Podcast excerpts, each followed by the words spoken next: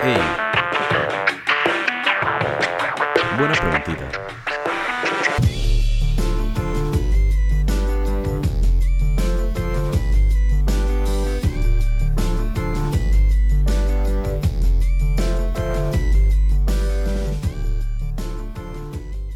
Buenas, buenas, buenas, buenas, buenas.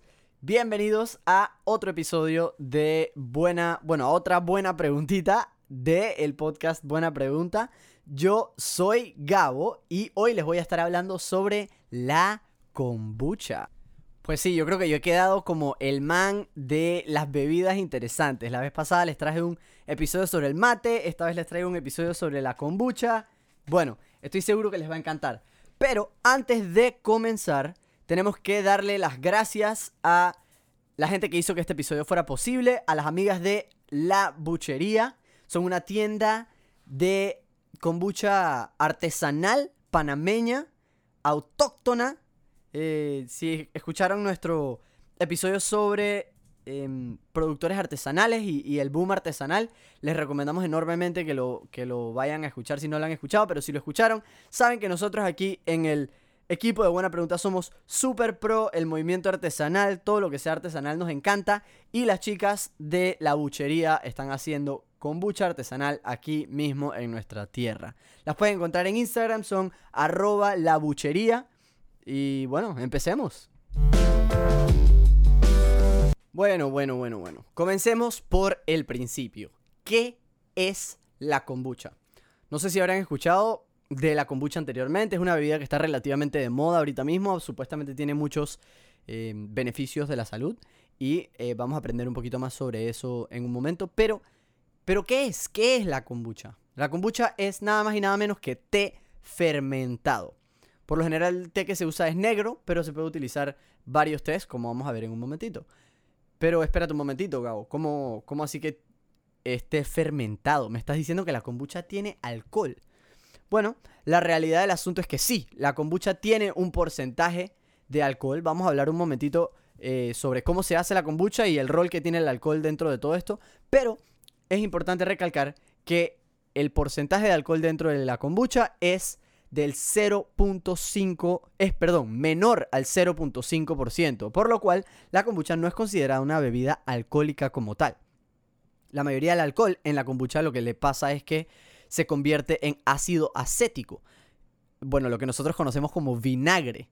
Y por eso muchas veces tiene la kombucha un, olor un poco acídico, digamos. Y bueno, como les mencionaba, las kombuchas se pueden hacer también de té verde. Hay algunas kombuchas que hacen acá en Panamá que se hacen con té de saril. eh, y hay varias maneras de hacer kombucha para que quede súper rico. Ok, pero ¿y entonces de dónde salió esto de la kombucha? Bueno, el tema de la kombucha, una de las partes más interesantes en mi opinión es que realmente no se sabe de dónde salió la kombucha. Sabemos que la kombucha viene de Asia, específicamente del este de Asia. En, Japón y en China se le dice cha al té, y esto es importante, porque eh, si uno pide, por ejemplo, kombucha en Japón, lo que, nos, lo que le traerían sería un vasito de agua caliente con unas algas, porque en Japón kombu significa alga y té, como les mencionaba, significa cha. Pero esta no es la kombucha que nosotros comemos acá, o que tomamos acá, digamos. La kombucha que nosotros tomamos acá es bastante diferente. También hay una leyenda que dice que en China había un monje budista que se llamaba Kombu. Y aparentemente Kombu le llevó un poco de su bebida favorita al emperador. Y al emperador le gustó tanto que le pidió a sus sirvientes que le trajeran el té que hacía Kombu o el kombucha. La realidad del asunto es que este tampoco es el kombucha que nosotros bebemos por acá. O pensamos que no es el que bebemos por acá. Eh, ya que en China y en, en varios otros países de Asia como India y algunos más, lo que pasa es que las abuelitas tienen un frasco escondido en el fondo de sus alacenas. Que se hace, o sea, es un frasco de té con agua, con todos los ingredientes que tiene la kombucha. Pero que está guardado por muchísimo tiempo y entre más tiempo lo tienen guardado, más se fermenta, más se concentra y ese tipo de kombucha se usa como un remedio curativo. Las abuelitas te lo dan cuando te enfermas. Piensa en algo así como el ginseng, pero diferente en su composición. Y bueno, lo que sabemos es que la kombucha llega a los Estados Unidos alrededor de los años 40. En ese periodo de tiempo muchas cosas europeas estaban muy de moda en los Estados Unidos y en Europa ya había llegado la moda de la kombucha. Así que para cuando llega a los Estados Unidos en los años 40, se empieza a esparcir alrededor del mundo y por eso es que tenemos kombucha en lugares como, como Panamá ahora. Entonces llegamos a la parte más interesante, en mi opinión, de todo el tema este de la kombucha. Y bueno, yo sé que ya les dije que cómo se creó la kombucha era una parte que me parecía interesante, pero esta me parece más todavía. Porque hacer kombucha es como hacer alquimia, es una cosa interesantísima.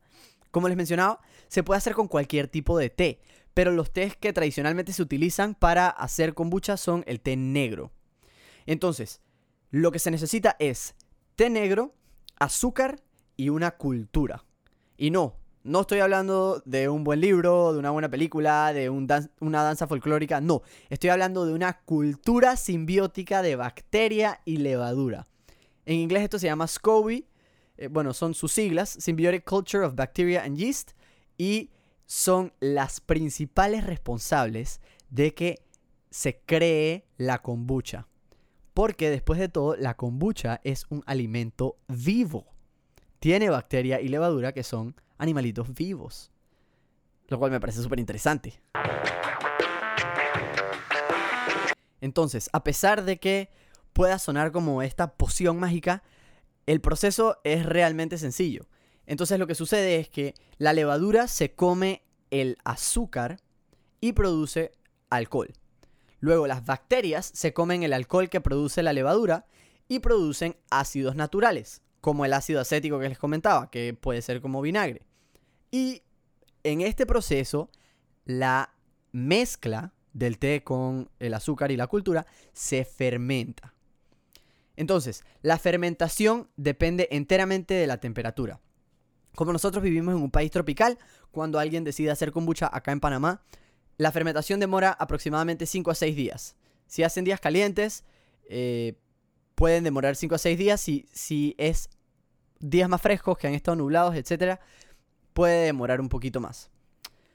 Luego de la primera fermentación, que se hace exclusivamente con el té, se hace una segunda fermentación para saborizarla.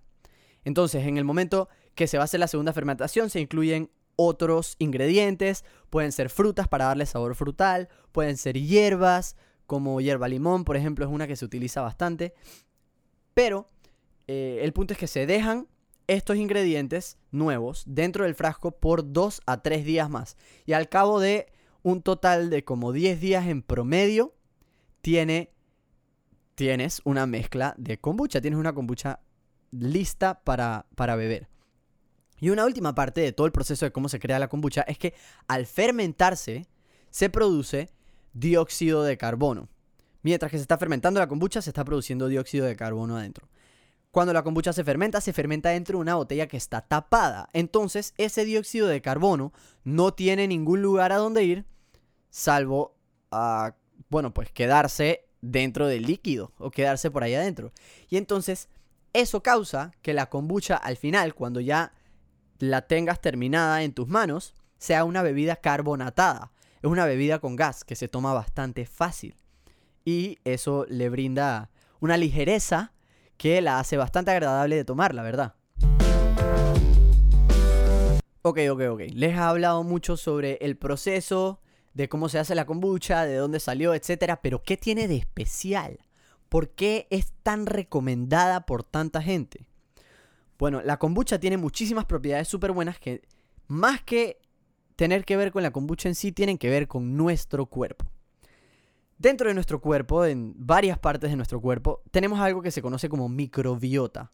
La microbiota son bacterias buenas que viven dentro de uno y a esas no hay que tenerles miedo. Las bacterias regulan un montón de cosas dentro de nuestro cuerpo. Por ejemplo, antes de que nuestro sistema inmune ataque a un virus que viene entrando a nuestro cuerpo, las bacterias son la primera línea de defensa que existe contra virus o u otros patógenos que pueden em, que pueden entrar al cuerpo. Y esas bacterias, que son nuestra primera línea de defensa, por lo general se ubican dentro del intestino. Entonces, la kombucha es probiótica. Y un alimento probiótico es un alimento que tiene organismos vivos positivos que eh, viven, que te pueden ayudar, perdón, con, eh, o bueno, a combatir viruses y ese tipo de cosas que les mencionaba. Entonces, ¿qué es lo que pasa? Nosotros vivimos una vida estresante, súper sedentaria, sentados enfrente de nuestros escritorios para estudiar o para trabajar. Nuestras dietas por lo general son súper saladas y azucaradas. Y lo que pasa es que esta vida de comer dietas saladas y azucaradas, de estar estresados constantemente, de no movernos suficiente, termina por matar a la microbiota que vive dentro de nuestros intestinos. Lo que hacen los probióticos es que siembran nuevos bichitos, digamos, nueva microbiota, y la alimentan. ¿Ok? Es súper importante que tengamos microbiota bien regulada dentro de nuestro sistema. O sea, el intestino, por ejemplo, aparte de eh, ser uno de estos, una de estas primeras líneas de defensa que les comentaba, regula cosas como hormonas, regula obviamente la absorción de nutrientes. Y eh, los probióticos lo que hacen es que siembran flora intestinal o siembran eh, bacterias buenas dentro de nuestro sistema para que, em, para que nos cuidemos, para que nos sintamos bien. Aparte de todo esto, tiene prebióticos, que es específicamente lo que alimenta a la microbiota que siembra los probióticos. Y finalmente tiene antioxidantes, ¿no? El oxígeno oxida de todo. Y cuando algo se oxida, deja de funcionar. Piensen en la manigueta de una puerta que está oxidada, una bicicleta, la rueda de una bicicleta o la cadena de una bicicleta que esté oxidada, deja de funcionar tan bien como antes. Nuestro cuerpo funciona con oxígeno y de la misma manera como el oxígeno puede oxidar una bicicleta, puede oxidar nuestras células. Y eso hace que la oxidación hace que las células envejezcan más rápido. Entonces los, los antioxidantes que están dentro del kombucha ayudan a que nuestras células no se oxiden y por ende no envejezcan tan rápido como si estuvieran oxidadas. Y bueno, finalmente lo último de bueno que tiene el kombucha, que quizás es lo más importante de todo lo bueno, es que es deliciosa.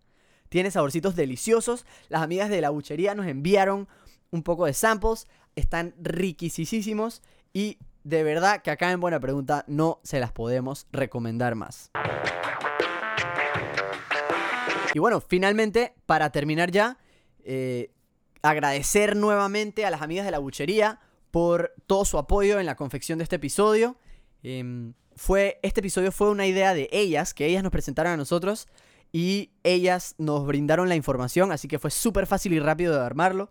Si tienes algún pequeño emprendimiento, alguna marca que hace algo interesante, que piensas que a la gente le puede interesar, escríbenos. Estamos súper abiertos a hablar de cualquier tipo de tema.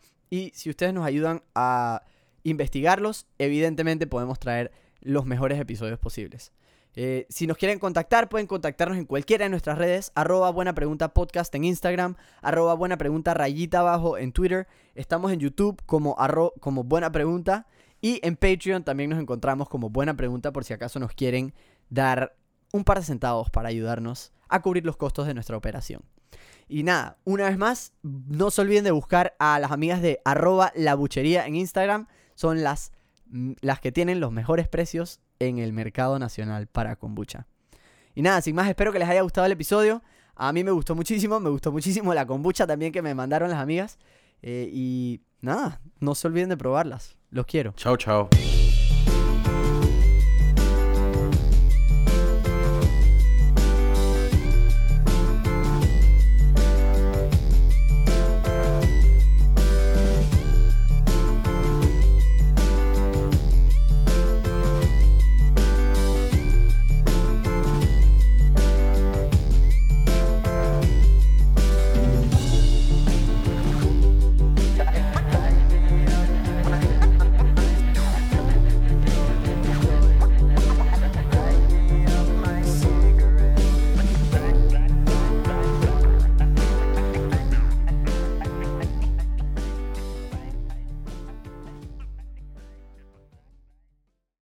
Buena Pregunta es una producción de podcasts artesanales.